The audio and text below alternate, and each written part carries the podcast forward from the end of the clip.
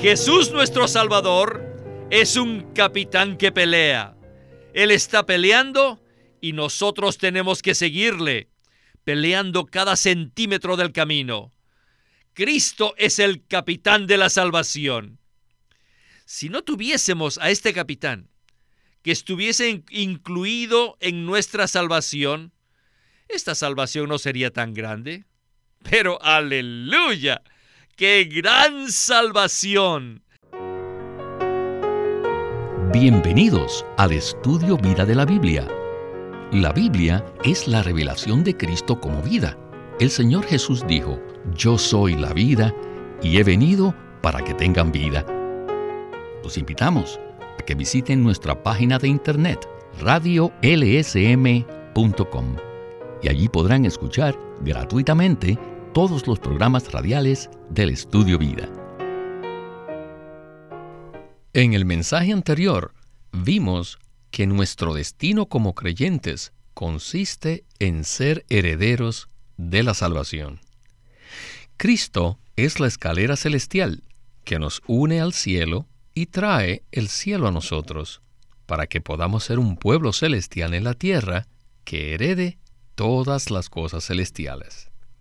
Sin embargo, ¿cómo podían los creyentes hebreos regresar a su antigua religión y jactarse de los ángeles? Los ángeles simplemente son siervos que nos ministran, mientras que nosotros somos los herederos gloriosos de la salvación de Dios. Hebreos capítulo 2, versículo 3 dice, ¿cómo escaparemos nosotros si descuidamos una salvación tan grande? Bueno, el tema de este mensaje es una salvación tan grande. Y hemos invitado a Miguel Basto para que nos ayude a cruzar este río. Miguel, muchas gracias por acompañarnos en este programa. Es maravilloso poder hablar acerca de Cristo en este libro maravilloso, Víctor. Este libro fue muy especial para el hermano Lee. Él consideraba que el estudio vida de Hebreos había sido uno de los entrenamientos más sobresalientes que él había conducido. Estoy convencido que este mensaje será un suministro abundante para todos aquellos que lo escuchen. En estos mensajes recibimos dos expresiones muy importantes. Número uno, cruzadores de ríos. Y número dos, una salvación tan grande. Entonces, Miguel, ¿podría usted explicarnos en qué consisten estas dos cosas y cómo es que están conectadas? Esa es una buena pregunta, Víctor. Para poder comprender el libro de Hebreos, necesitamos conocer el significado de la palabra hebreo. En Génesis 14:13 se menciona que Abraham fue el primer hebreo. Luego en Éxodo 9.1 y 13 dice que Dios es el Dios de los hebreos. La raíz de la palabra hebreo significa cruzador. Estrictamente hablando, significa cruzar un río de un lado al otro. Ser un hebreo significa ser uno que cruza ríos. Abraham fue el primer cruzador de ríos. Si leemos Josué 24, 2 y 3, veremos que Abraham vivía en Caldea, una tierra de idolatría. Pero un día cruzó el río Éufrates hacia la tierra de Canaán, que es la tierra de adoración de Dios. Esta tierra tipifica el Cristo todo inclusivo, que es el todo para nosotros, para ser nuestro disfrute y plena salvación. Ahora, ¿cómo están conectadas estas dos cosas? Nosotros como cristianos debemos ser los verdaderos cruzadores de ríos, aquellos que salen de la tierra de la idolatría y de los servicios rituales del Antiguo Testamento para entrar en la tierra de la genuina adoración a Dios, la tierra del Cristo todo inclusivo. En esta tierra disfrutamos a Cristo como nuestro todo, para ser salvos en su vida de una manera completa. Ser salvos por completo significa que nuestro ser ha sido saturado y santificado con la vida de Dios. Bueno, iniciemos el primer segmento de este mensaje escuchando a Witness Lee y el estudio Vida de Hebreos. Adelante. When we say Christ is the Son of God, we mean that He's God. Cuando decimos que Cristo es el Hijo de Dios, queremos decir que Él es Dios. The Son of God is not an other one other than God. El Hijo de Dios no es otra cosa que Dios mismo. Now, we come back again to the old Esto nos conduce una vez más a un tema muy problemático, al asunto de la Trinidad. De acuerdo con la Biblia, podemos tratar con este asunto de dos maneras. Uno es en forma de doctrina y la otra es en la forma de experiencia. Me gustaría darles una buena ilustración. Por ejemplo, en Juan 14:8 se nos dice que un día Felipe, uno de los discípulos, le preguntó al Señor, Señor, muéstranos al Padre y nos basta. Porque tú dices que tú y el Padre son uno y quisiéramos ver a tu Padre. Esta es una pregunta ah, de forma doctrinal. ¿Pueden ver esto? Hablando doctrinalmente, el Hijo es el Hijo y el Padre es el Padre. Quizás Felipe pensó dentro de sí que él estaba hablando con el Hijo, pero que aún no había visto al Padre. Así que le ruega al Hijo que le muestre al Padre. Esto es doctrina. Sin embargo, el Señor Jesús le contestó inmediatamente, pero, pero no de manera doctrinal, sino en forma de experiencia, diciéndole, ¿qué, Felipe? ¿Tanto tiempo hace que estoy con vosotros y no me has conocido, Felipe? Hablando doctrinalmente, el Padre no está aquí, pero en la experiencia sí lo está. El Padre está aquí. If you see me, you see the Father. Y luego continuó diciendo, el que me ha visto a mí, ha visto al Padre. ¿Pueden ver esto? Esta respuesta fue conforme a la experiencia, lo cual es contrario a la pregunta de Felipe, que fue una pregunta totalmente doctrinal. Felipe hizo una pregunta doctrinal, una pregunta desde el punto de vista mental, respecto al Padre y al Hijo. But the Lord Jesus answered Pero el Señor Jesús le contestó something concerning the Son and the Father in the way of en la forma de qué? En forma de experiencia. yeah, in the way of experience. De experiencia. Es como si el Señor le hubiese dicho a Felipe, Felipe, ¿qué? ¿Me preguntas que os muestre al Padre? ¿Tanto tiempo he estado con vosotros y todavía no me conocéis? Si me habéis visto a mí, habéis visto al Padre. Doctrinalmente el Padre y el Hijo son dos, pero en la experiencia, cuando vemos al Hijo, vemos al Padre. Y hoy en día es igual. El Padre está en ti, el Hijo está en ti y el Espíritu está en ti. Doctrinalmente decimos que en nosotros moran el Padre, el Hijo y el Espíritu Santo. Experientially speaking, how many are in you? Pero en nuestra experiencia, ¿cuántos son? Uno. Now you got it. To be doctrinal is one thing. Una cosa es la doctrina To be experiential is another thing. y otra cosa muy diferente es la experiencia. Miguel, tenemos que concluir que eso es cierto. Como cristianos, promovemos la doctrina de la Trinidad de una manera doctrinal, lo cual es muy bueno, pero por otro lado, debemos tener la experiencia del Dios triuno para poder tener una apreciación más profunda de la Trinidad. ¿Qué tal si usted nos amplía este punto? La Trinidad Divina es un misterio. Eso significa que simplemente debemos aceptar lo que la Biblia nos dice acerca de ella y decir amén. que hace que amemos y apreciemos al Dios triuno, que es tan misterioso. Solo la revelación puede lograr esto. Los ojos de nuestro interior deben ser abiertos para que le veamos. El entendimiento doctrinal es muy diferente de la revelación. Eso me recuerda del libro de Job, cuando al final él dice, de oídas te había oído, pero ahora mis ojos te ven, por tanto me aborrezco y me arrepiento en polvo y ceniza. Job 42, 5 y 6.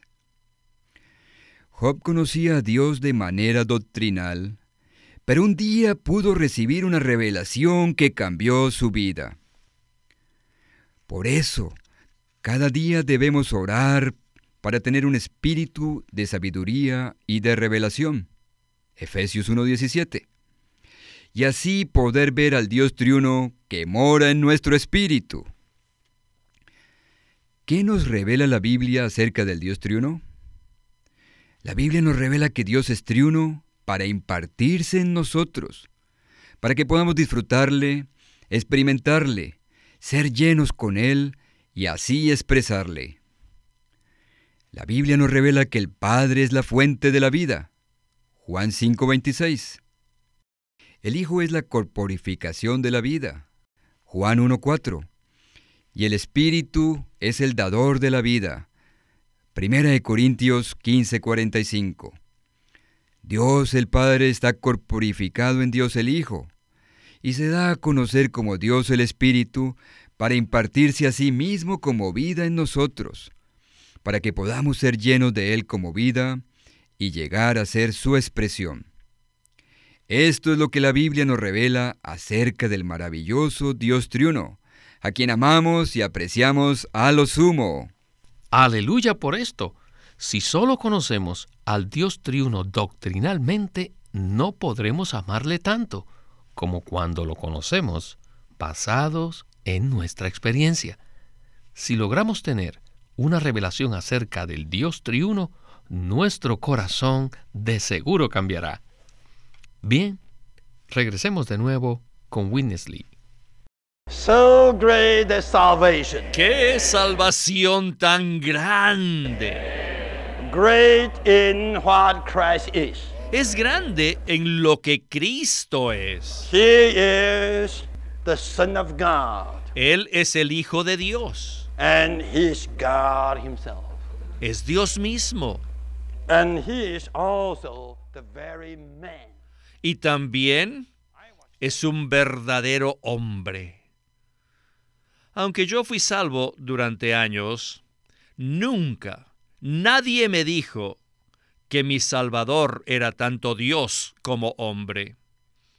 Solamente se me dijo que Él era el Hijo de Dios. Y yo no tenía claro que Él era también Dios. Cristo es Dios, pero también es hombre. Nunca nadie me dijo esto. Todos necesitamos creer que nuestro Señor Jesús hoy día es ambos.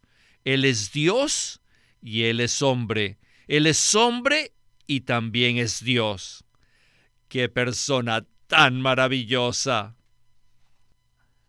Algunos obreros cristianos y hasta algunos colaboradores han argumentado conmigo que Cristo sí murió como un hombre, pero que después que resucitó y ascendió a los cielos, ya no es más un hombre.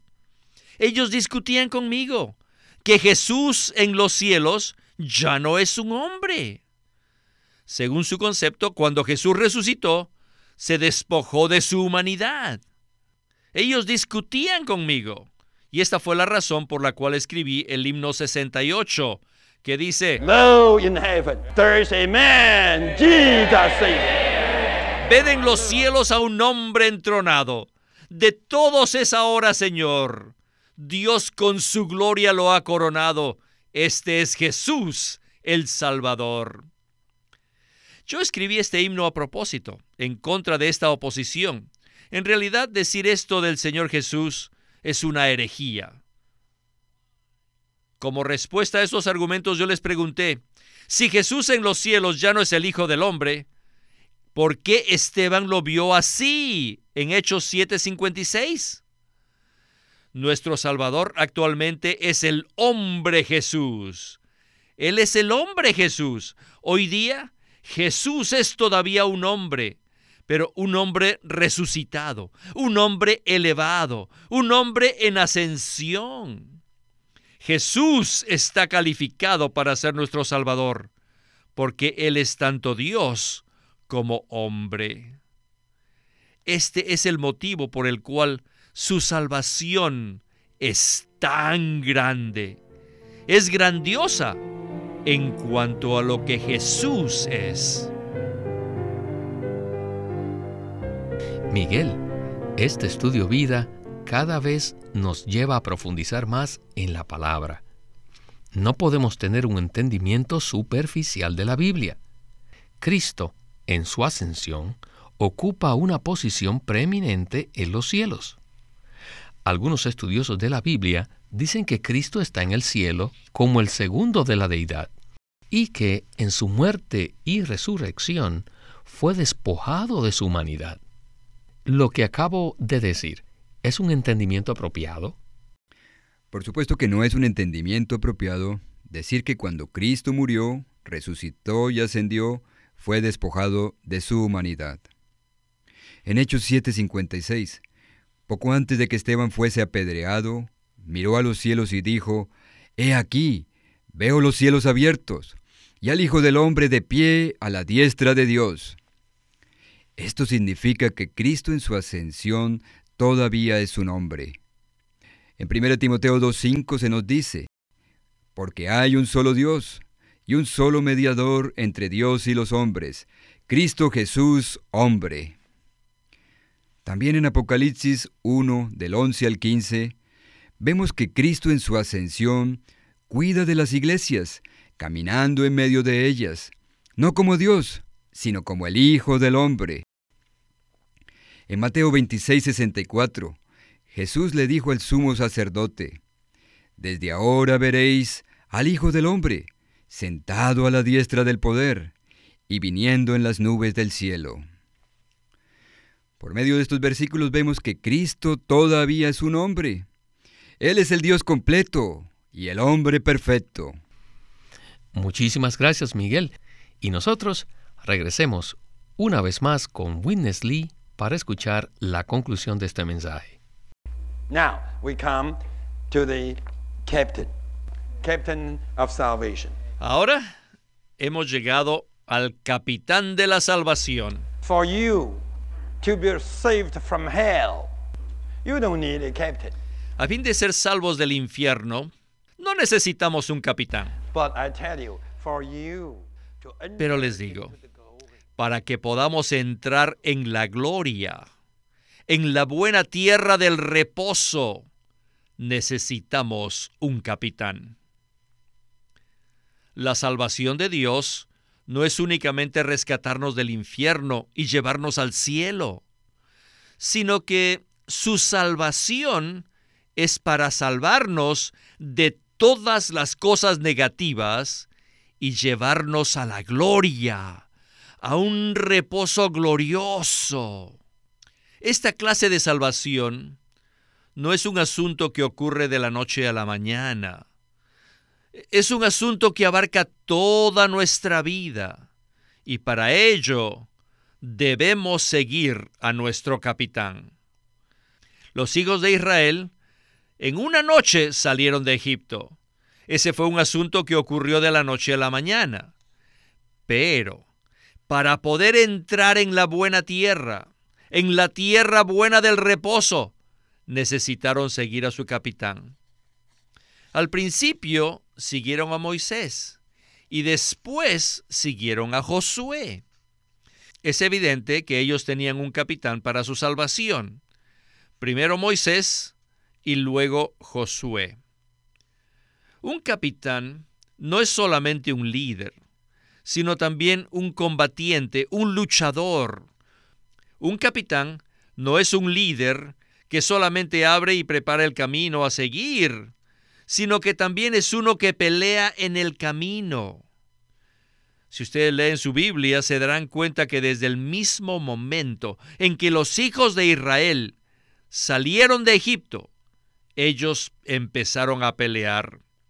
Esta es la razón por la cual a los hijos de Israel se les conoce como las huestes o los ejércitos de Jehová. Ellos fueron el ejército que peleó su camino para entrar a la buena tierra. Por eso ellos necesitaban un capitán que los guiase en su lucha. Desde el día que fuimos regenerados, el día que fuimos salvos, perdonados y justificados, comenzó una lucha. Todos debemos pelear la batalla bajo el mando del capitán. ¡Aleluya! Tenemos un capitán. Jesús nuestro Salvador es un capitán que pelea. Él está peleando y nosotros tenemos que seguirle, peleando cada centímetro del camino. Cristo es el capitán de la salvación. Si no tuviésemos a este capitán, que estuviese incluido en nuestra salvación, esta salvación no sería tan grande. Pero aleluya, qué gran salvación tenemos una salvación tan grande que incluye a Cristo como el Hijo de Dios, como Dios mismo y al Hijo del Hombre, y también incluye al capitán de la salvación que toma la iniciativa de luchar para que podamos seguirle. Alabado sea el Señor. Gloria al Señor qué maravillosa salvación tenemos. Esto que acaba de hablar el hermano Winnesley es como un aperitivo de lo que hablaremos en un mensaje posterior acerca del capitán de nuestra salvación. Pero, Miguel, permítame preguntarle en este instante, ¿por qué si un cristiano ya ha sido salvo, necesita que Cristo sea el capitán de su salvación? El libro de Hebreos nos dice que Cristo es el capitán de nuestra salvación y que nos está guiando a la gloria. Cuando fuimos salvos inicialmente, nacimos de nuevo y recibimos a Cristo como nuestro Salvador, como nuestra vida. No obstante, a partir de ese momento, necesitamos ser salvos continuamente, día a día. Necesitamos que Cristo se extienda desde nuestro espíritu hacia nuestra mente, nuestra voluntad y nuestra parte emotiva para salvar nuestras almas y guiarnos a la gloria. En otras palabras, nuestra salvación inicial es llevada a cabo por Cristo como nuestro Salvador, pero nuestra salvación diaria por Cristo como nuestro capitán. Es muy animante darnos cuenta que tenemos a Cristo en el Espíritu como nuestro capitán. Esto significa que Él está dentro de nosotros como aquel que lucha para salvarnos. Aún en este mismo instante, sin importar dónde estemos o qué estemos haciendo, Cristo está luchando por nosotros para salvarnos y guiarnos a la gloria. Por ello, debemos abrirnos a Él en oración y decirle, Señor Jesús, me abro a ti, abro mi corazón a ti como el capitán de mi salvación. Gracias que tú estás luchando dentro de mí para salvarme. Sálvame ahora mismo, impartiendo tu ser en mí. Queridos radioescuchas, al impartir su ser en nuestra mente, parte motiva y voluntad, nos transforma y nos introduce en la gloria. No podemos más que decir, qué salvación tan grande tenemos. Bueno, necesitamos detenernos aquí porque el tiempo se nos acabó. Miguel, gracias por acompañarnos en el estudio Vida de la Biblia con Winnesley. Muchas gracias a usted, Víctor. Este es Víctor Molina haciendo la voz de Chris Wilde, Miguel Basto, la de Ed Marks, y Walter Ortiz, la de Windesley.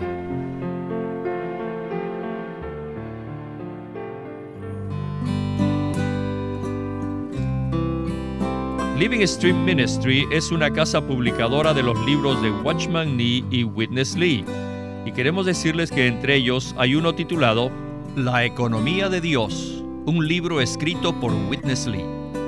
En este libro, La economía de Dios, Witness Lee, el colaborador más cercano y fiel que tuvo Watchman Nee, se apoya en este cimiento para presentar la revelación central de la Biblia, que es Dios desea impartirse en el hombre para que éste como iglesia sea su expresión plena. En esto consiste el plan de Dios, que es su economía. La economía de Dios, escrito por Witness Lee. Queremos animarlos que visiten nuestra página de internet libroslsm.com. Allí encontrarán los libros impresos del Ministerio de Watchman Nee y Witness Lee la Santa Biblia versión recobro con sus notas explicativas y también encontrarán folletos, himnos, varias publicaciones periódicas y libros en formato electrónico. Por favor, visite nuestra página de internet libroslsm.com. Una vez más, libroslsm.com. Queremos presentarles la versión recobro del Nuevo Testamento verdades recobradas y la herencia de los creyentes deben ser poseídas y disfrutadas por todos los creyentes hoy día. El Nuevo Testamento versión recobro reúne en un solo tomo todos estos aspectos notorios del recobro de la verdad y la experiencia de la vida cristiana. Junto con el texto tenemos extensas notas de pie de página escritas por Witness Lee, a diferencia de anotaciones típicas para estudiar que giran en torno al contexto histórico, geográfico y biográfico de la Biblia, las notas de la versión recobro recalcan el contenido espiritual de la palabra de Dios, abriendo así la revelación de la verdad divina y subrayando la provisión de vida que está contenida en las escrituras. Ojalá que todos ustedes puedan tener acceso a conseguirse una versión recobro del Nuevo Testamento. Puede conseguirlas en su librería cristiana más cercana o llamando o escribiendo a Living Stream Ministry. Llámenos a nuestro teléfono gratuito 1-800-810-1149. 1-800-810-1149. Además, si desean, pueden comunicarse con nosotros enviándonos un correo electrónico a estudiovida.com lsm.org. Una vez más, estudiovida.lsm.org.